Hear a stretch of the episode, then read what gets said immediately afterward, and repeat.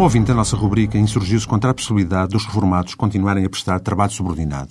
ou de se permitir a existência de diversos contratos celebrados com o mesmo trabalhador. Porque tais situações restringem ainda mais a possibilidade dos jovens, licenciados ou não, acederem ao mercado de trabalho. A questão suscitada levar-nos-ia bastante longe. Bastante pensar no montante baixo que grande parte das pensões de reforma possuem e da necessidade que muitos dos reformados, nem que seja por meras razões de sobrevivência, têm de continuar a trabalhar como forma de complementar o seu magro rendimento. Convém lembrar, por outro lado, que a esperança média de vida, bem como a idade da reforma, estão a aumentar, o que implica a existência de uma população cada vez mais envelhecida e a laborar, ao mesmo tempo que as futuras e correspondentes pensões vão baixar de valor. O problema dos empregos para os mais jovens briga naturalmente com esse complexo cenário, bem como com a cada vez mais consentida precarização laboral.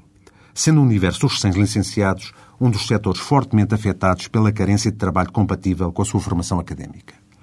Importa dizer que a nossa legislação, ou pelo menos a interpretação que dela faz o Supremo Tribunal de Justiça, ao permitir, por exemplo, a celebração sucessiva e sem limite de contratos de trabalho a prazo entre as empresas e os denominados jovens à procura de primeiro emprego, não facilita em nada a vida dos trabalhadores com menos de 30 anos que procuram um trabalho remunerado e pelo menos a médio prazo estável.